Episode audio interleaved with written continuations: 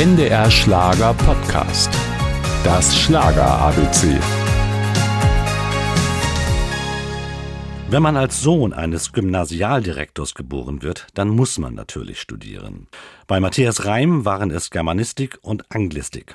Doch die Leidenschaft zur Musik war am Ende doch größer. Auch wenn er mit seinen ersten Eigenproduktionen noch keinen Erfolg hatte, so komponierte er immerhin für bekannte Schlagergrößen wie Jürgen Drews und Roberto Blanco. Noch wichtiger für ihn war allerdings Bernhard Brink. Der ließ Reim nicht nur komponieren, sondern vermittelte dem talentierten Sänger einen ersten Auftritt. Und dann hat er dafür gesorgt, dass ich mit Verdammt dich lieb was ich ihm als Demo zugeschickt hatte, die Fernsehtüren aufgingen, weil dessen Freund hieß Bernhard Brokramp und der Brink hat zum Brokramp gesagt, pass mal auf, ich spiele mal was vor hier von meinem kleinen Produzenten. Der Brokramp hat das gehört und hat gesagt, spiel noch mal. Brink hat gesagt, ich finde das eine geile Nummer und der Brummer sagt, spiel noch mal. Und dann rief der mich direkt an und hat gesagt, okay, große Preis mit Wim Tölke und ZDF Hitparade, einverstanden. Das werde ich mir auch nie vergessen, sage ich ihm auch immer. Und ich lieb dich, ich lieb dich nicht. Verdammt, ich brauch dich, ich brauch dich nicht. Die Nummer schlug aus dem Stand voll durch. Die Hitsingle wurde weltweit 2,5 Millionen Mal verkauft und stand in Deutschland insgesamt 16 Wochen auf Platz 1.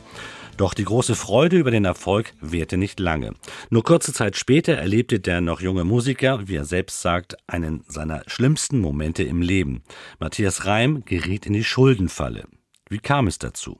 Indem man gutgläubig eine Generalvollmacht unterschreibt und sagt, könntest du bitte meine 10 Millionen anlegen. Dann waren die weg und übrig blieben 14 Millionen Miese. Das ist ein scheiß Moment. Nur gut, dass Matthias Reim ein so positiver Mensch ist. Er biss sich durch, er schrieb, sang und produzierte immer weiter, bis er schließlich 2010 nach verkürztem Insolvenzverfahren wieder schuldenfrei war.